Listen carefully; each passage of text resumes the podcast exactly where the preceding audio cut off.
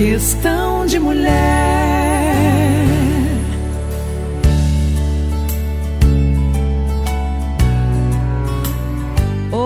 Mesmo de novo. Continuo aprendendo a fazer esse negócio, que me dá um prazer incrível. Viva o podcast! E como diz o entrevistado de hoje, vamos que vamos. Aliás, na entrevista, confesso que se não fosse ele, eu não estaria aqui metendo a cara nessas alturas do campeonato, da vida, para fazer isso. Mas bem, se não houver ação, não haverão mudanças. A vida fica na mesmice, chata. Então vamos lá. Questão de mulher.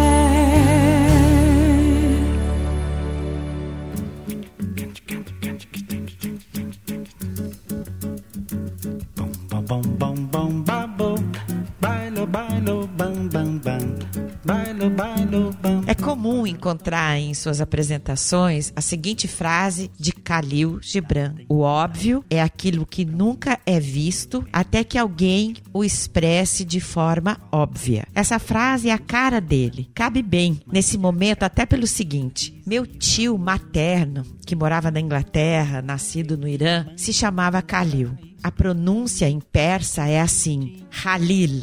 E Halil significa amigo, camarada, honorável. Cabe bem também, porque neste podcast tivemos uma conversa, daquelas que a gente não consegue parar, sabe, gostosinho? A conversa é com meu amigo, camarada, honorável, Calil, Luciano Pires, Calil. Agora, no dia 13 de maio de 2015, ele acaba de comemorar 10 anos do seu Café Brasil, uma década, e acaba de lançar mais um livro. Me engana que eu gosto. É produtivo esse meu amigo. As apresentações eu faço durante a entrevista, a conversa, mas nunca é demais repetir. Como ele gosta de usar muito a palavra baita, então agora eu digo baita homem, multifacetado. Sei disso porque fomos colegas de faculdade no curso de comunicação visual do Mackenzie em São Paulo. Hoje, aos seus 58 anos plenos, diz de boca cheia que tirou do bolso. Sabe quando a gente guarda aquele papel que anotamos coisinhas e colocamos no bolso ou jogamos na bolsa para depois ver? Então, tirou do bolso um plano mirabolante e fez das curvas da vida uma forma de atuação para agitar, como ele diz, fazer acontecer, provocar mudanças, provocar o pensar.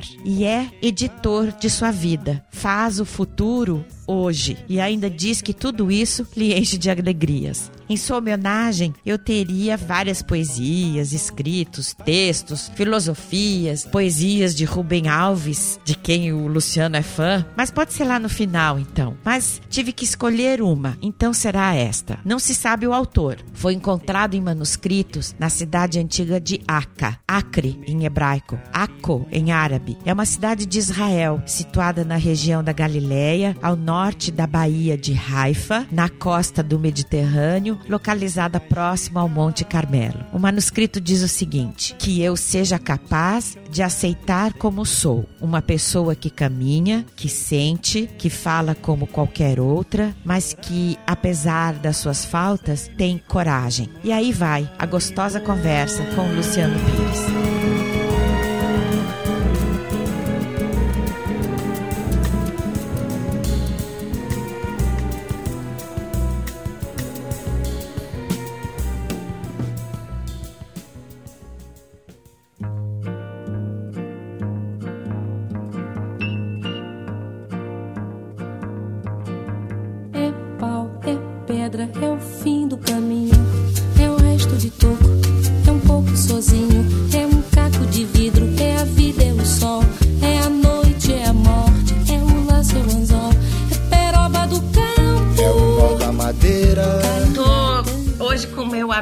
Querido Luciano Pires. Tem que fazer todas as apresentações na frente dele para ele morrer de vergonha. Cartunista, apresentador, palestrante, escritor, ah, provocador, inquieto, curioso e, acima de tudo, meu amigo. Somos amigos desde os meus 17 anos. Isso significa 40 anos. Olô, acabei de dedurar. Te acho também aventureiro, futurista. Você é o sedutor da vida, né, Luciano? Ué, se não for, ela é tão curta, né? Tá- É muito pouco tempo, sabe? Se- quando você fala assim, 40 anos, quem tem 25 vai falar, nossa, quanto tempo, né? E quem tá com a nossa faixa etária aqui, dos 50 e trololó, vai dizer, meu, como passou rápido isso, né? Como tá perto do fim, né? Então tem que aproveitar, cara. Tem que aproveitar. Nada de fim. É, Nada né, de um dia acaba, mas é, então tem que aproveitar enquanto tá aí, né? Fazer valer a pena cada segundo. A gente fez faculdade juntos. Foram anos deliciosos, de lembranças deliciosas, né, Luciano? Que ninguém e nada pode apagar esse período que a gente viveu juntos. Nós tínhamos uma turma muito unida, muito legal, onde um iam todos, onde havia motivos de comemoração de um, todos comemoravam. É, não era foi isso? uma- aquelas coisas quando a gente quer discutir como é que o destino age, é um negócio in- in- interessante, né? Como é, que, como é que o destino junta essas pessoas. Quer dizer, eu, eu chego em São Paulo vindo de Bauru, com Aham. 18 anos de idade,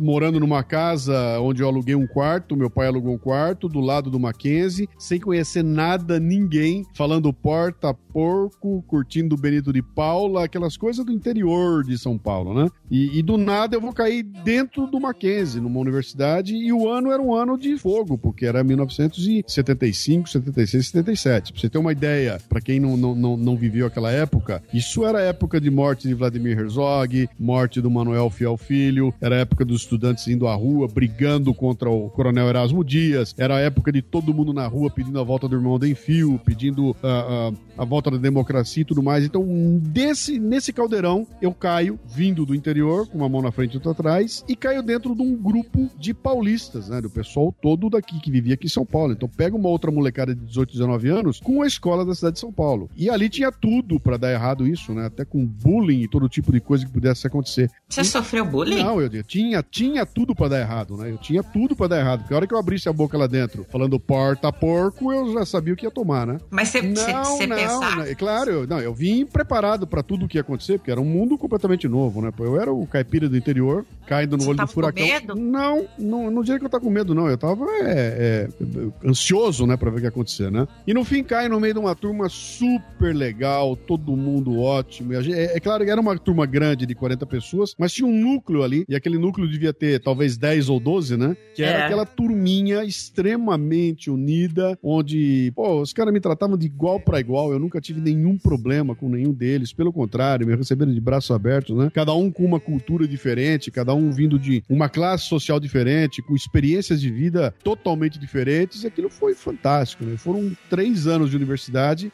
onde Intensos. e- e muito intensos, tanto ah, especialmente fora da sala de aula, né? Porque ali no pátio é que as coisas aconteciam e, e, e- esse universo estudantil estava fervilhando naquela época aqui no, em São Paulo, né? E eu acabei então mergulhando nisso de cabeça e para mim foi fantástico. Eu acho que eu amadureci, sei lá, 10 anos em três ali, né? Sim, de- to- todos nós. e de novo, voltando para aquele ponto, quer dizer, que, que coisa interessante, como é que o destino coloca esse tipo de gente junta, né? Como é que junta esse tipo de, de, de- de turma? Como é que vem cada um de um lugar diferente? Talvez por causa do curso, né? Porque Quem é que ia, É. quem é que ia em sã consciência É, se matricular num curso de comunicação visual É. que era a primeira vez que era feito naquela escola. Quer dizer, não tinha tradição nenhuma, não tinha nada, e de repente uns mané aparecem lá, e acho que todo mundo tinha um mesmo tipo de loucura, né, pra escolher aquilo, né? E É. no fim foi muito legal, e, e realmente as lembranças são, são todas sempre, sempre muito caras, né? Você tinha expectativas? Ah, claro, né, pô, eu tô,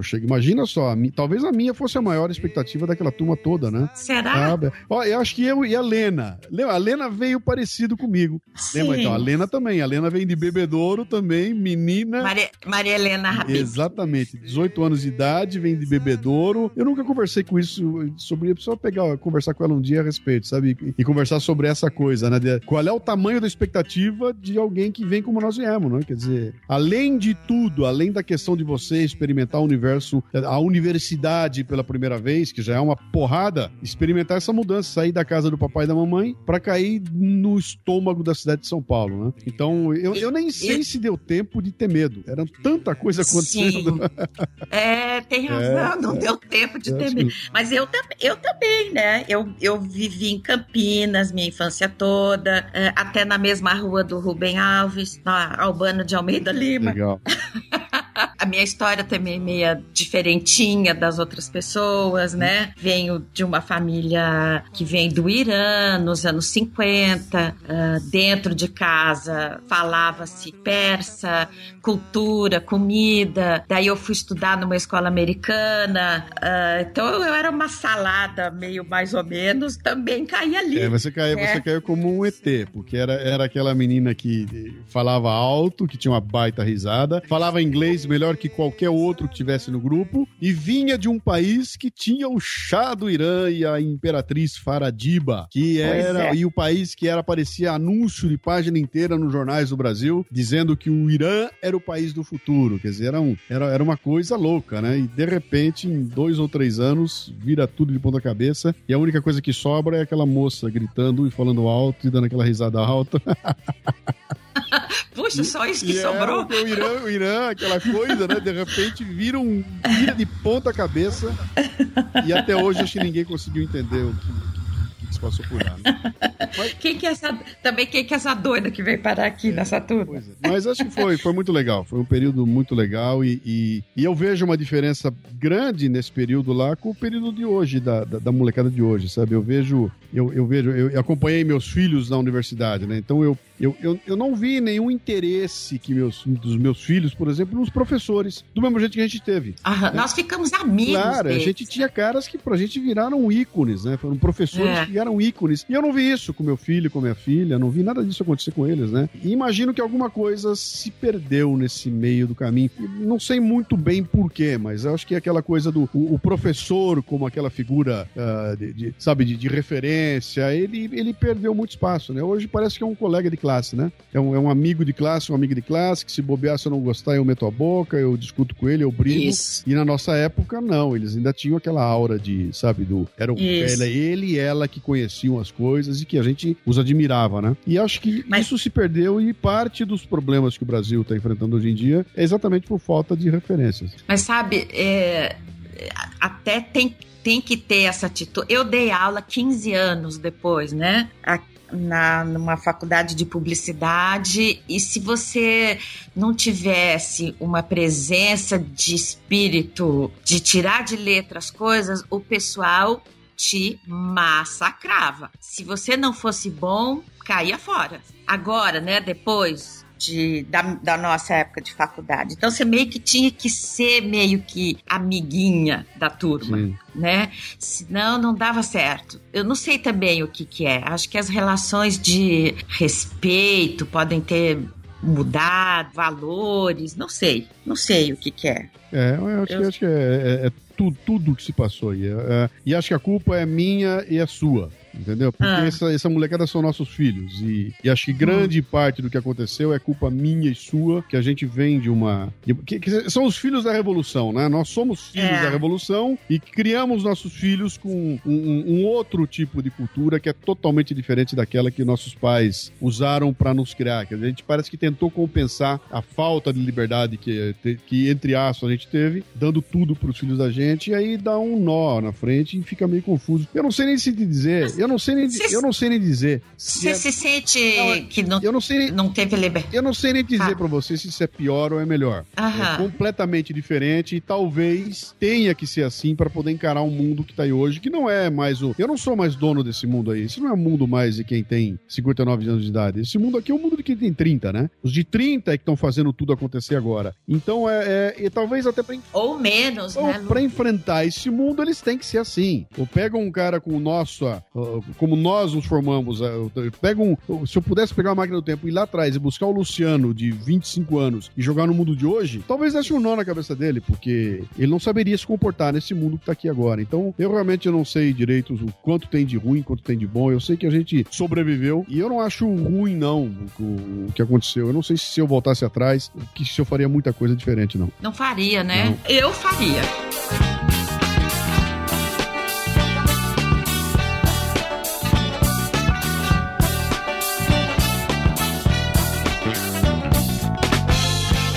Você estimula as pessoas a encontrarem caminhos de mudanças, né? Nas suas palestras, você não faz isso? Ah, faço, né? Eu, eu, eu bato muito nessa questão da mesmice, né? Da gente sair da, sair da mesmice. Mas, mas para mim é muito fácil falar, sabe? Eu queria ver se eu fosse mãe, tivesse É. carregando comigo dois filhos pequenos, se eu ia ter essa, essa, essa, esse, esse gás ou essa, esse caminho todo para sair por aí e vão pintar, e vão bordar, e vão trocar, e vão mudar, né? Eu acho que Ah, não é muito fácil. Hoje em dia, talvez as mulheres de hoje em dia estão muito mais focadas nisso do que estavam atrás. Então, hoje eu vejo, eu conversando com, a, com, com- a- com a- as amigas da minha filha, as, as, as amigas do meu filho, as meninas de 25, 26, 27, 30 anos de idade, tem uma, olha só, menina de 30, hein? Vê se pode. Na nossa época, chamava uma menina.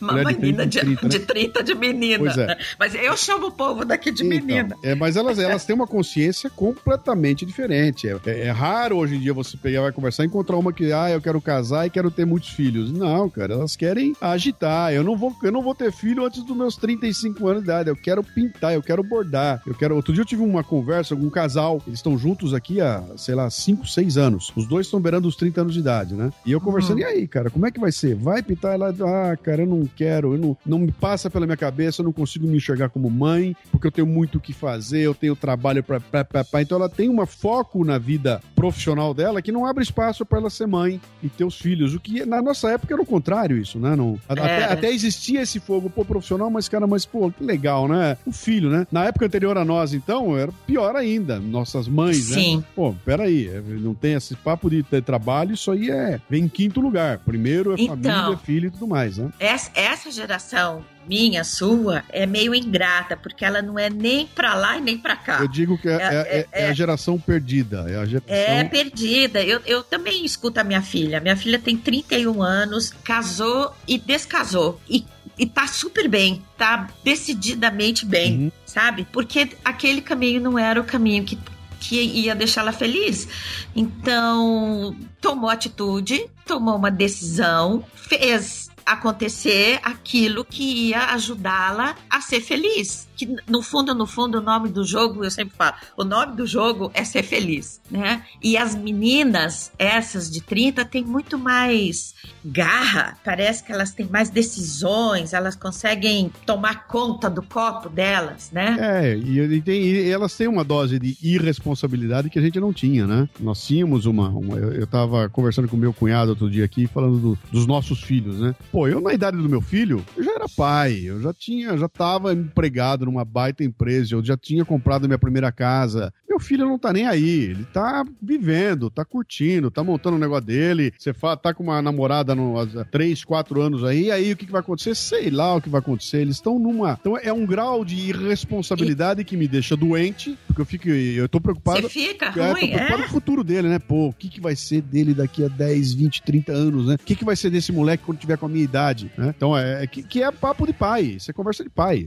Eu acho que pai é assim, né? Então a gente vai lá dar suporte e tudo, mas você fica preocupado. Pô, e quando você compara com a nossa idade, quer dizer, havia um, um- um lance de responsabilidade que nossos filhos não têm hoje em dia. Então, acho que grande parte do que a gente sofre hoje em dia, então agora falando aí para as, mulheres de 50, né? As, as mães de 50, as avós de 50, né? Que olham para essa garotada toda, quer dizer, eu tenho um filho de 30 anos que quando eu converso com ele, para mim ele tem 5, né? Ele tem 6 anos de idade, né? E, e acho que Tadinho. se eu tiver 100 anos de idade e ele tiver 70, eu vou conversar com ele como se tivesse 12, né? Porque É, mas os nossos pais eram assim com a gente também. É, mas era, mas era um pouco diferente, porque essa, essa. A gente é, não era irresponsável como nossos filhos são, entendeu? Nós, com 30 anos de idade, a gente já estava tudo encaminhado e havia essa preocupação da gente de, de ter esse, esse caminho definido, né? De novo, eu não sei se isso era bom ou era ruim, era completamente diferente. E aí eu imagino como é que esse mundo que está se formando aí, alguém como nós, de 57, 58 anos, 58 anos de idade, sobrevive aqui dentro. Quer dizer, você liga a televisão e vê coisas que você fala, cara, isso é um tremendo do absurdo. Imagina se eu poderia ver um negócio desse na televisão há 30, 40 anos atrás. E esse é o mundo que eles estão vivendo, né? Então, eu acho que é um dos nós, eh, voltando para o começo do, do, do programa aqui, quando você falou daquela história da provocação, de provocar as pessoas a, a se mexer, né? Um dos, dos grandes lances a, a-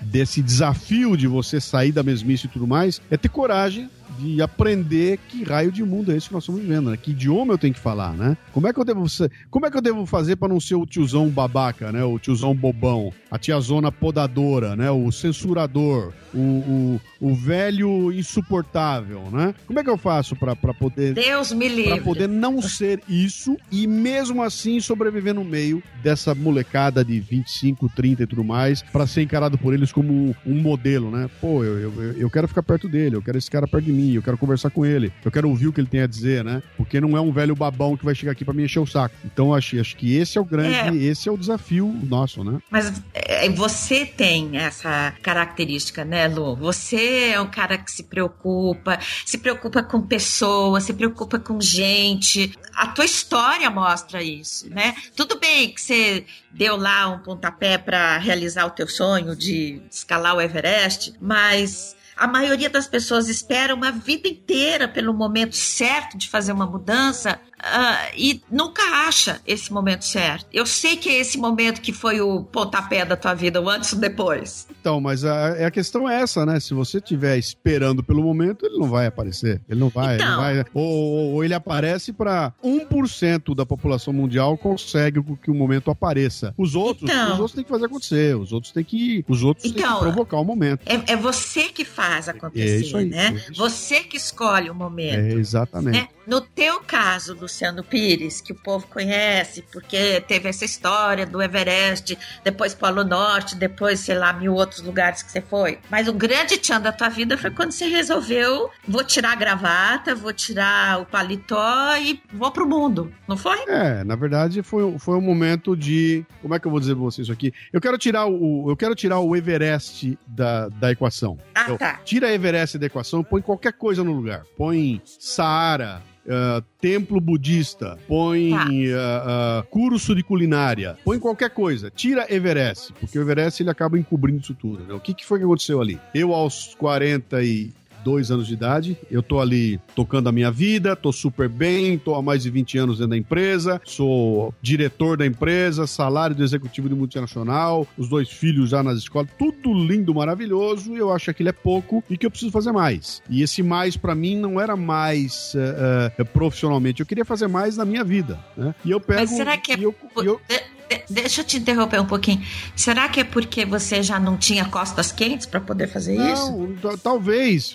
Isso também ajuda. Ou seja, eu, eu trocaria costas quentes pela maturidade, né? Eu, eu, te- eu teria maturidade financeira, maturidade de pensamento e tudo mais pra fazer isso. Então eu tava, eu tava dentro de uma empresa e eu não queria chutar o pau da barraca. Não era essa a ideia. A ideia era fazer o seguinte: vem cá, eu vou, eu vou me provocar um desafio que as pessoas não fazem. O que pode ser um desafio que, que, que possa me colocar numa situação absolutamente nova? No meu caso, foi ir pro campo base do Everest, fazer uma caminhada de 15 dias nas montanhas do Everest, com risco de vida, etc e tal, que era uma coisa absolutamente fora do meu dia a dia, não tinha absolutamente nada a ver com quem eu era ou com o que eu podia fazer. Será que eu conseguiria vencer um desafio desse? Então eu me coloquei e falei, bom, vou atrás desse desafio, usando ferramentas que eram diferentes daquelas que eu usava, quer dizer, eu não ia estar mais sentado numa sala de reunião discutindo estratégia de marketing. Eu ia estar obedecendo um cara, porque senão eu podia morrer escorregando na montanha, né? E ao executar esse tipo de, de, de coisa, ou seja, ao me obrigar a ficar durante 15 dias, e aí vem aquela, aquele pedido que eu fiz para tirar o Everest da equação, né? O Aham. que, que o Everest me proporcionou? 15 dias andando e pensando na minha vida. Eu podia ter feito o caminho de Santiago, eu ficaria também 15, 30 dias andando e pensando na minha vida. Eu podia ter remado um barco para atravessar o Oceano Atlântico, 60 dias pensando na minha vida. Eu podia ir para um templo budista e ficar lá 30 dias fazendo um curso de meditação,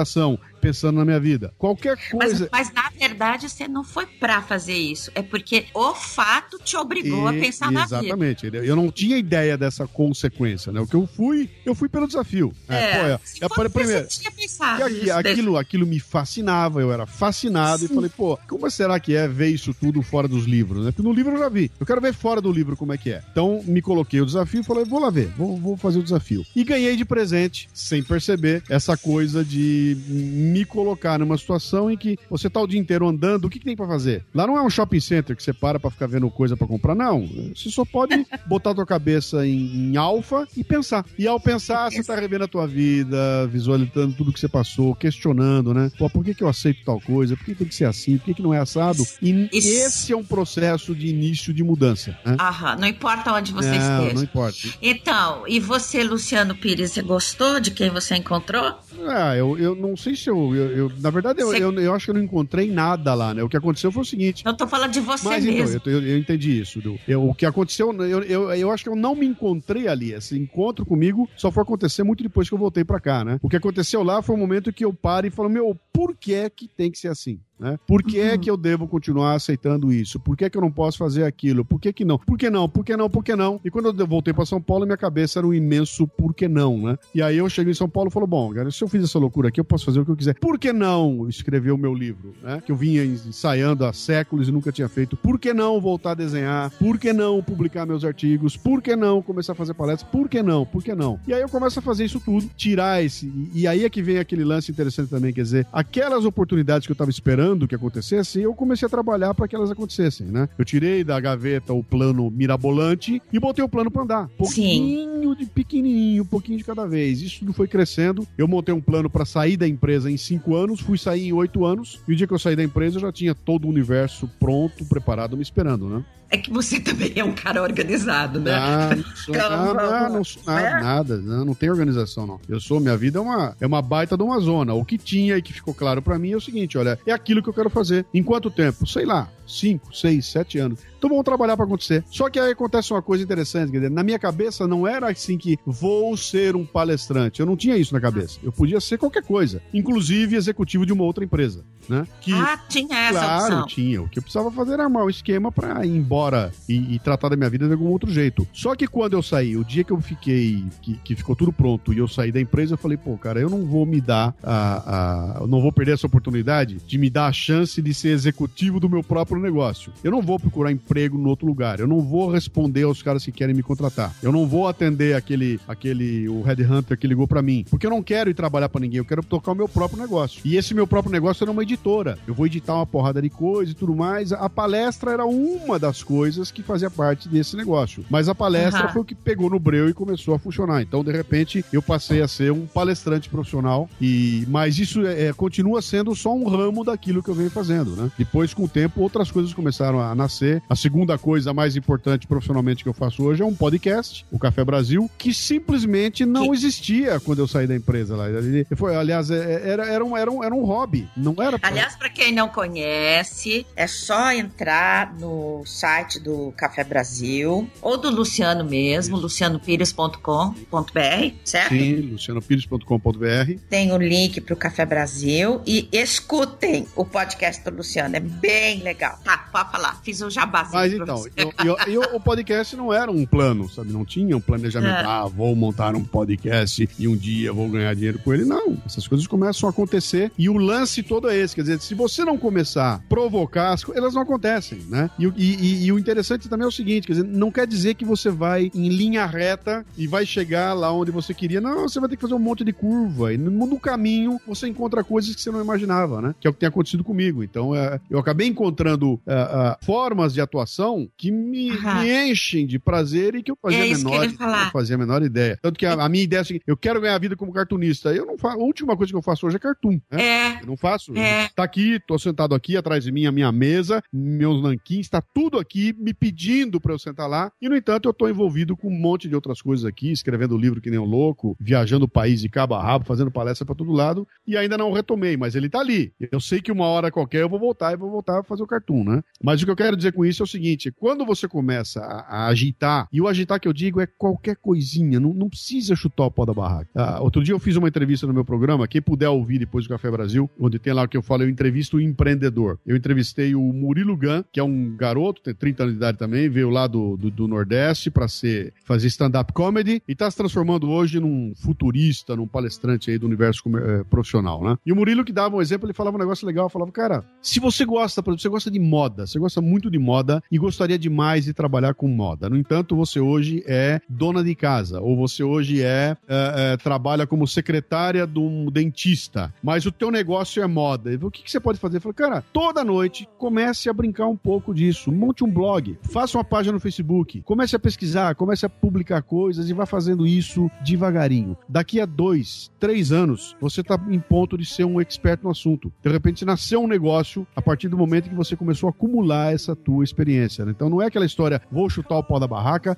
vou pedir demissão e vou montar uma empresa de moda. Não, para. Antes disso, mostra que você conhece o assunto. E esse mostrar é usando a internet, pô. Pega lá, monta o teu blogzinho, comece a conversar. Ah, meu negócio, eu quero trabalhar com comida. Que legal, cara. Monta um blog de comida e comece a contar a tua experiência com comida. E isso vai te obrigar a pesquisar. Você vai queira ou não queira que estudar para poder publicar no teu blog. E quando você menos espera, você vai olhar para trás e fala: Meu, já publiquei 120 edições do meu blog. Olha a quantidade de coisa que eu já publiquei. Olha quanto material, olha quanto eu aprendi. Né? Eu já estou em condições de dizer para as pessoas que eu entendo daquilo que eu estou falando aqui. E nisso você já criou um caminho para começar uma mudança. Aliás, você já começou uma mudança muito atrás que pode te, te, te botar numa situação. Quem é que disse que amanhã de manhã alguém da, da do Multishow não vai entrar no teu blog, achar aquilo o máximo e convidar você para ser entrevistado lá no Multishow? Quem, pode ser. quem é que disse que depois da manhã alguém da cidade vai falar, puta, quem sabe tudo, bombons, é a XD, que tem um blog que fala de bombom, chama ela! E ela vai a XD dar uma palestra sobre bombom, e aí o cara vai ouvir, o outro. Tudo isso uma coisa leva a outra, né?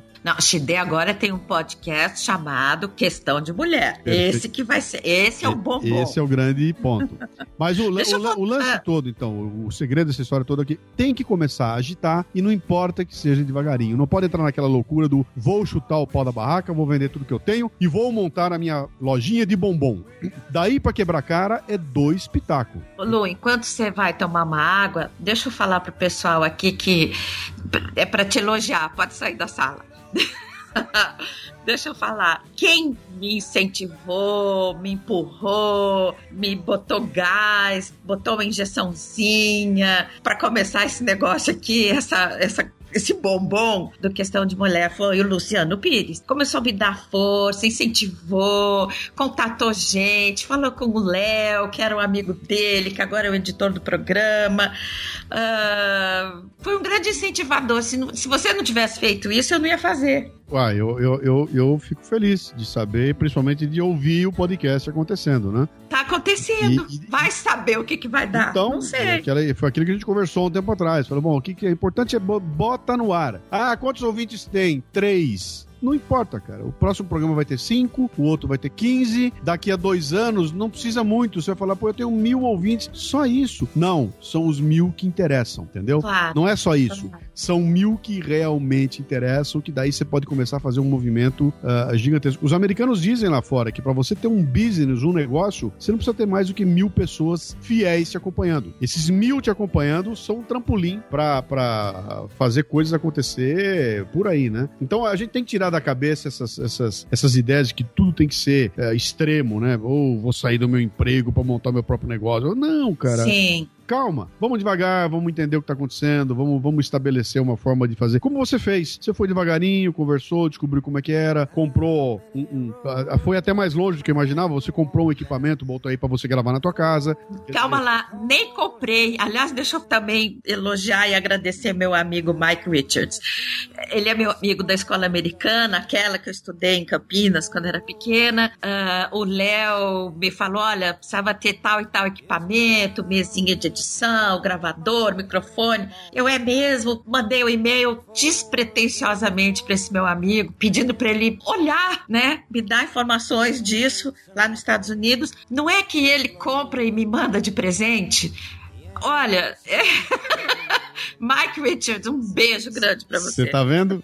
Se você não começa a se mexer, nem não esse é. presente você ia ganhar. É, É, e, então é, e aí, aí, o pessoal fala, meu. e outra, Mas, não, é. aí- coincidiu. Shide, vão dizer o seguinte: que sorte! Como a Shide que tem sorte? Sorte os cambal, cara. Se ela não vai atrás, se ela não tá pronta pra isso, se ela não tem um amigo chamado Mike, se ela não, não, não, não, não cultivou essa amizade ao longo do tempo, ela não pode aplicar aquilo que eu digo. Quando o pessoal vem falar pra mim sorte, eu falo, não, sorte não existe, cara. Sorte é preparo mais oportunidade. Se você estiver preparado, quando a oportunidade chegar, é a tua hora. E aí o pessoal vem dizer que é sorte, não é sorte nada. Entendeu? Isso foi, se juntou uma série de coisas que você construiu ao longo da tua vida, e a hora que você precisou, tava tudo lá pronto. né? Se você não tivesse um amigo que você tivesse cultivado ao longo desse tempo, o Mike, você não, não teria um e-mail pra quem mandar, entendeu? Isso só É. tem porque você cultivou o Mike. Ah, mas ela não cultivou achando que um dia o Mike ia dar o... Claro que não. E Isso é, É. realmente o preparo. Ela, que foi? Ela, ela construiu uma rede que o dia que foi necessário, ela recorreu a essa rede e sem pretensão nenhuma aparece um momento de brilho aí que ela ganha o equipamento. Mas, de novo, só teve porque ela foi atrás, começou a se mexer e foi lá no Léo e conversou com o Léo e pediu que equipamento tinha que ser e começou a agitar. Na hora que você começou a agitar, as coisas começam a acontecer. Né? Mas eu com Agora, certeza. ficar é. sentada É. esperando que consiga não vai acontecer. Tem que começar a se mexer.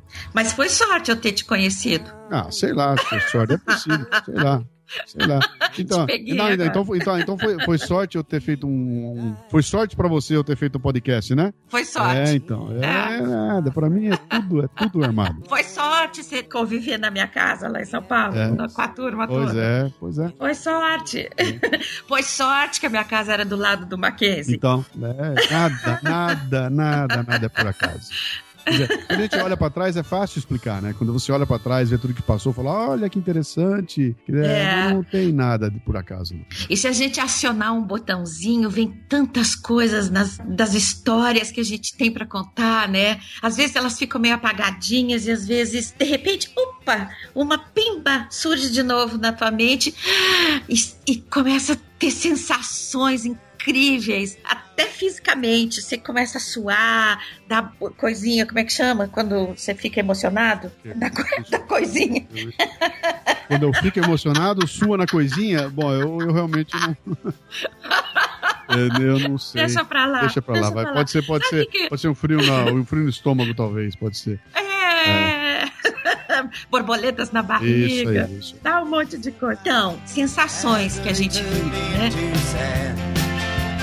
Vanished from my head. Left me blindly here to stand, but still not sleeping.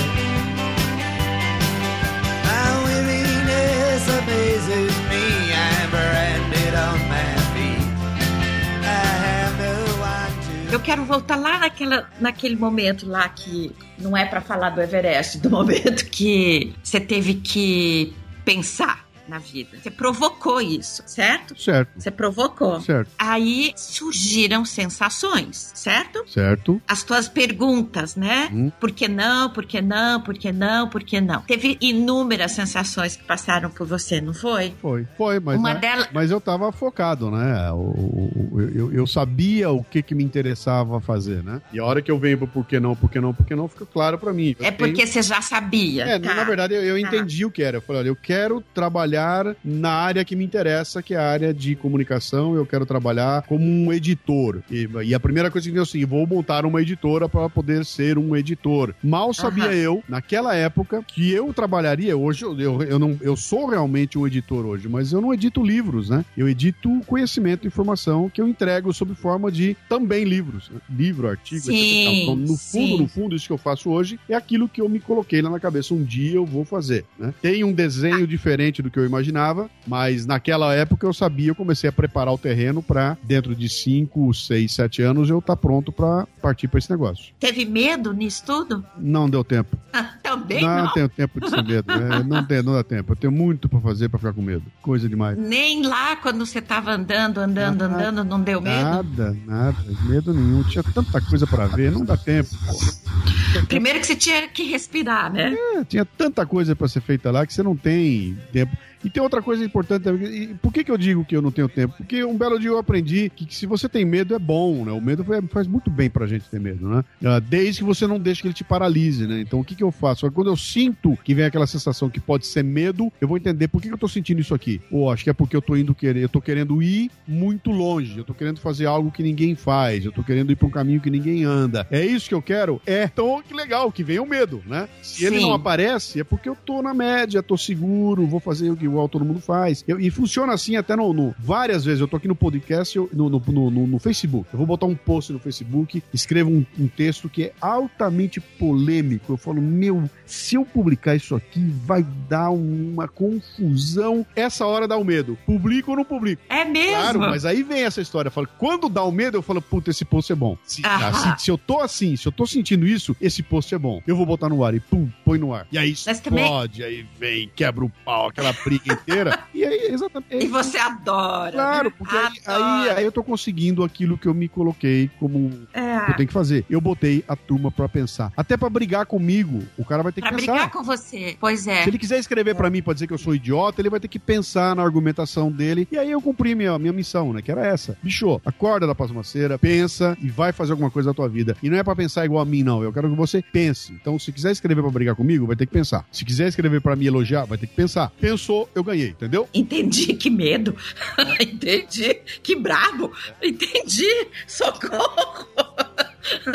Ai de mim, se não entendi. Pelo amor. Isso, essa tua firmeza, ela sempre existiu. Sempre existiu. Você foi o cara que agitava as coisas na faculdade, você fazia jornal, era metido com DCE. Nem todo mundo tem essa firmeza. Isso é firmeza. Você tem autoconfiança. É, mas é, se você perguntar pra mim de onde veio isso, eu não sei lá. Isso vem. da- Deve ser da dona Helena, do seu, do, Pode ser, seu Luciano Pode Pires. ser, mas. O seu Luciano Pires original. Não, mas você, é o, mas- você é o falso. Pode ser. O, o que meu pai fez foi me dar. Foi me- ele me deu o gás, né? Ele não me podou, né? Quando eu falei que eu vinha pra São Paulo, ele falou: o que você quer fazer, vai e faz. Então ele, ele nunca foi de podar, ele me deu o caminho. E aí você começa a, a- a criar as coisas, né? Então, eu não sei se isso se ensina pra alguém. Eu acho que não. Eu acho que a gente vai aprendendo na medida que a gente vai experimentando. né? Então, eu vou experimentar, eu quebro a cara, por minha conta, tomo uma porrada, aprendo, quebro a cara, eu, eu vou desenvolvendo uma couraça e vou querendo fazer cada vez mais, né? Agora, se não me deixam nem experimentar, se eu sou proibido até de tentar fazer, eu- aí é complicado, né? Então, talvez o que tenha acontecido comigo, e aí se eu for lá atrás, é, é- aí é que eu não vou entender. Se eu voltar pra Bauru em 1974, no momento em que eu presto, eu saio da, da- da- da- do colégio de eletrônica e vou prestar vestibular para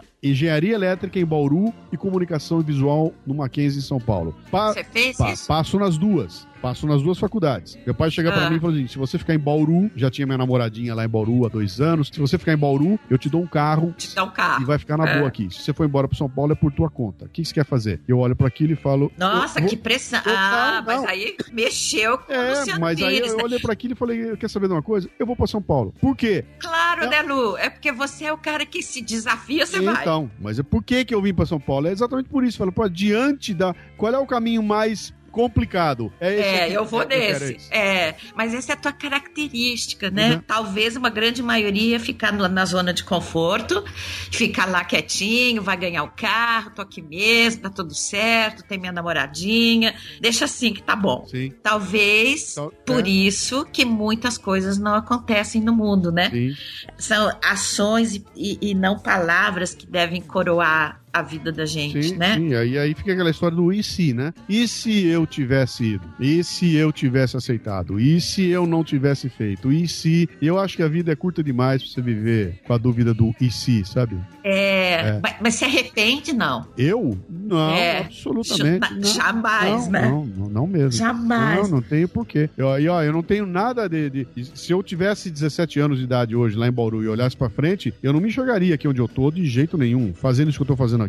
Aliás, ao longo da minha vida, eu cada vez que eu olhar pra frente, eu vi uma coisa diferente. Eu, eu me vi como vice-presidente de marketing da Dana, morando em Ah. Toledo, Ohio, nos Estados Unidos, e comandando a partir de lá o marketing da Dana. Teve uma época que era isso que era o meu futuro, né? Então é. Sério? É, claro que sim. E- e, Você ficou lá? não, não, eu, eu tive, eu tive muito próximo de, eu podia ter ido pra lá se eu tivesse continuado na empresa. Essa era, esse, quando eu recebi o convite de ir pra lá, eu não agarrei o convite, eu não quis ir, né? Eu acabei ficando aqui, né? E, E e o que que te fez não querer? não, eu fui pra lá, eu passei um mês trabalhando e vi aquilo é uma mortidão, tudo arrumadinho. Eu quero. É que Ohio É, também é, é, o Ohio. eu quero né? feira livre, eu quero gritaria, eu quero arrastão, eu quero. Aqui era uma loucura, nervoso, as coisas acontecendo, tudo por fazer, lá tudo arrumadinho, todo mundo falando baixo, aquela política de, de corporativa terrível, nego dando um nó no outro. Eu falei, não, isso é. Meu negócio é partir pras cabeças, eu, eu quero o Brasil. E aí vim pra cá. E se eu tivesse ficado lá? Sei lá, sei lá, podia estar hoje. Também não interessa. É, também. né? É, então, É, no IC, é. no IC cabe tudo. é, Cabe tudo. Então, é, deixa estar. é isso Não aí. interessa.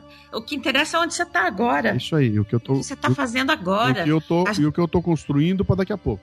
Sei. É, isso Sei. interessa. E a- Eu sei que a tua palavra predileta é futuro, É, não é? é verdade. É verdade. Lembra que a gente fez um negócio do Bernard Pivot uma vez? Ah, nem me lembro. Tem umas, tem umas perguntinhas do que um jornalista francês chamado Bernard Pivot montou para saber estudar, sei lá, a personalidade das pessoas. Sim. Mas eu não vou fazer isso agora contigo, não, vai demorar. Numa outra vez, Tá de novo. Pode ser? Pode, Mas claro. eu sei que você gosta da palavra futuro. Sim, sim. E eu quero fazê-lo. Eu não quero ficar esperando que ele chegue, entendeu? Eu quero. Se, eu, se o meu futuro eu quero que seja amarelo, eu vou começar a comprar tinta agora pra poder. E vou aprender como é que pinta, etc e tal, porque quem vai fazê-lo sou eu. Qual que é o teu futuro daqui 10 anos? Ah, é, é, estar trabalhando, ganhando a vida, produzindo vídeos na internet com micro palestras, morando em Lisboa, indo ao yes! Brasil uma ou duas vezes por ano e fazendo a partir de lá o meu próprio business, viajando pela Europa, etc e tal. Ah, que delícia! E daqui 20? Daqui 20, eu tô com 59, 20. É, eu tá internado em alguma clínica doen- loucos mentais. Eu não vou estar junto, não. Ou então, se eu, se eu ver que eu tô muito mal, que eu tô ficando maluco tudo, eu vou pro Everest e só subo. Ai, que horror! Ah, Não, do mas que maravilha. Que coisa fantástica, cara. Cadê o Luciano Pires? Foi pro Everest e só subiu. Terminou a vida dele subindo o Everest. Ficou lá. Olha que coisa fantástica. Já pensou isso no, isso no currículo dos meus netos? Vai ser um negócio maravilhoso, cara. Então, Meu isso é- avô subiu e não voltou é, mais. foi subindo. O dia que ele viu que ele começar a ser um peso, pra todo mundo ele foi pro Everest e só subiu. Pronto. Será que você faria isso? Ah, olha, eu não sei se vou ter força pra isso, mas vontade dá. Deixa eu te perguntar um negócio bem doido. Você já deu 300 milhões de entrevistas, já te perguntaram mil coisas, já foi em programas chiques. Tem alguma coisa que alguém nunca te perguntou e você sempre quis responder? Eu preciso fazer um apanhado. não sei. Essa pergunta é meio, É, é muito. É, é muita. É muito Ela é louco. perigosa. Não sei. Não sei. Se fosse alguma. Vai ter que ser alguma coisa que possa ser dita em público, né? Não, Ah, é. Não, ah. não. Quando a gente desligar, daí você me diz. É, não vou, não vou saber te dizer, não. Alguma coisa que ninguém me perguntou e que eu gostaria Ah. de ter respondido. Não, Ah. sabe por quê? Porque quando eu quero Ah. responder alguma coisa, eu enfio no meio da entrevista. Ah, eu enfio, não tem por onde. Quando, se eu tenho alguma coisa pra falar, não importa. Se o cara me perguntar sobre galinha, eu enfio o elefante no meio e não tem jeito. O que, que você quer enfiar aqui agora? Ah, ah, quero dizer pra você que essa tua ideia do podcast aqui é uma coisa extremamente bem-vinda, não pelo podcast em si, que podcast por podcast já tem um monte no Brasil, tem quase mil, mas é uma... Capaz. Tem, tem, tem pelo menos uns 700, 800 que estão aí, que a gente conhece, que estão por aí, né? Mas deve ser, deve estar chegando perto de mim, porque nasce podcast todo dia, né? Mas é, onde é que eu acho que tá o pulo do gato? É o tipo de público que você decidiu buscar, que não é o público de podcast tradicional, né? Você está se dirigindo para é um podcast para mulheres maduras. Não tem Isso. nada disso no país. E outra coisa, quando aparece alguma coisa nesse sentido, é para falar do batonzinho, do cabelinho, do chinelinho,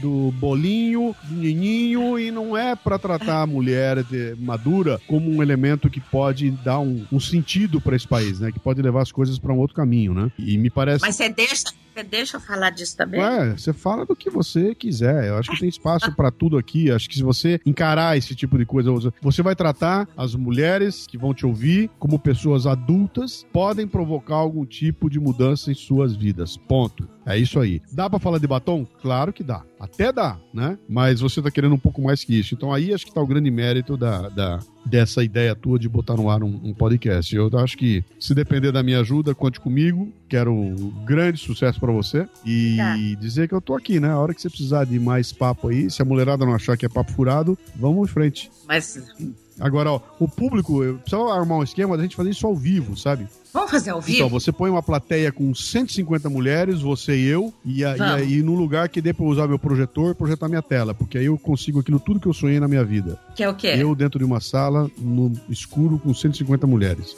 Uau! tá bom. Você é eu que vou realizar esse teu sonho? Conte comigo. Ah, em- a- aonde, aonde? Em Blumenau, né? Pode ah, em ser? Blumenau, ótimo, olha só. Então vamos fazer um grande evento em Blumenau. Pronto. Ô Lu, muito obrigada pela tua participação. Obrigada pelo apoio que você tá me dando. Obrigada por ser meu amigo querido. Obrigada por tudo. Eu que agradeço. Vamos em frente aí e não perca nunca essa tua, a tua espontaneidade aí, esse, essa, essa risadão que vai ser a marca desse programa aqui. Como, como tem sido a sua marca desde os, desde lá, desde que eu te conheci lá em 1975. 4, Sim, vixe Maria. 75, faz tempo. Um beijo. Beijo, meu amor. Obrigada. Tchau.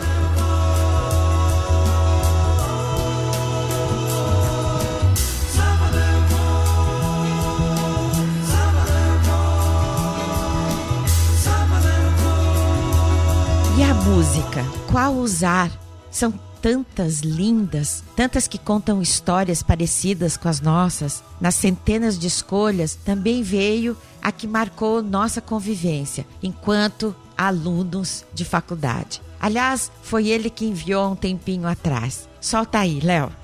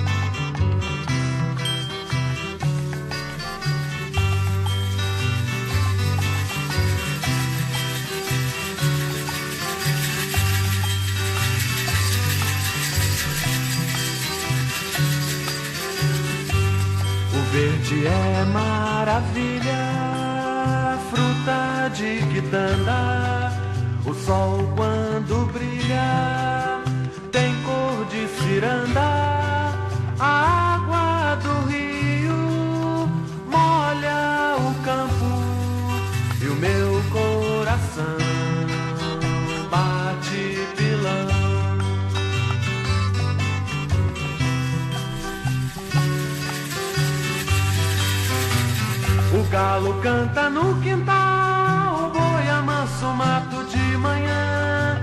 A casa no canavial, um gosto novo de hortelã. Maria foi o nome de empregada, bateu pilão na beira da estrada. Fez um colar de bolinha de gude na beira do açude, ela vai cantar. O galo canta no quintal, o boi amansa o mato de manhã. A casa no canavial, um gosto. Maria foi o nome de empregada, bateu pilão na beira da estrada. Fez um colar de bolinha de gude na beira do açude, ela vai cantar.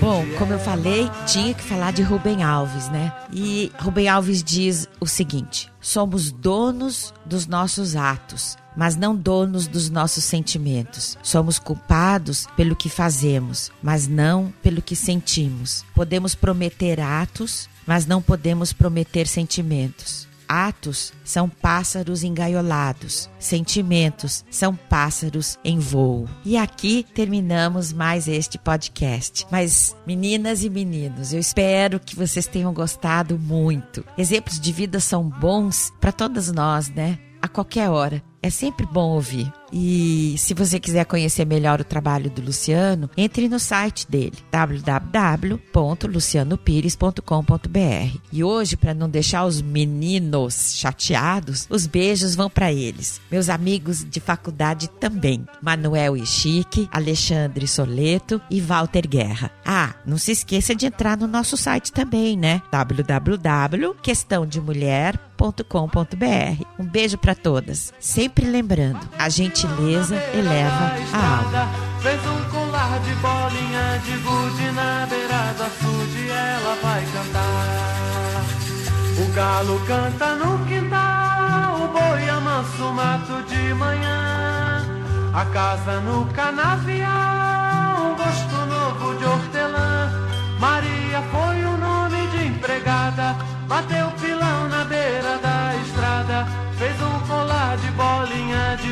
do açude ela vai cantar.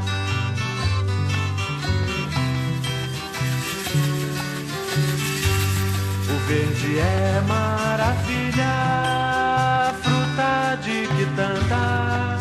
O sol quando brilha tem cor de ciranda.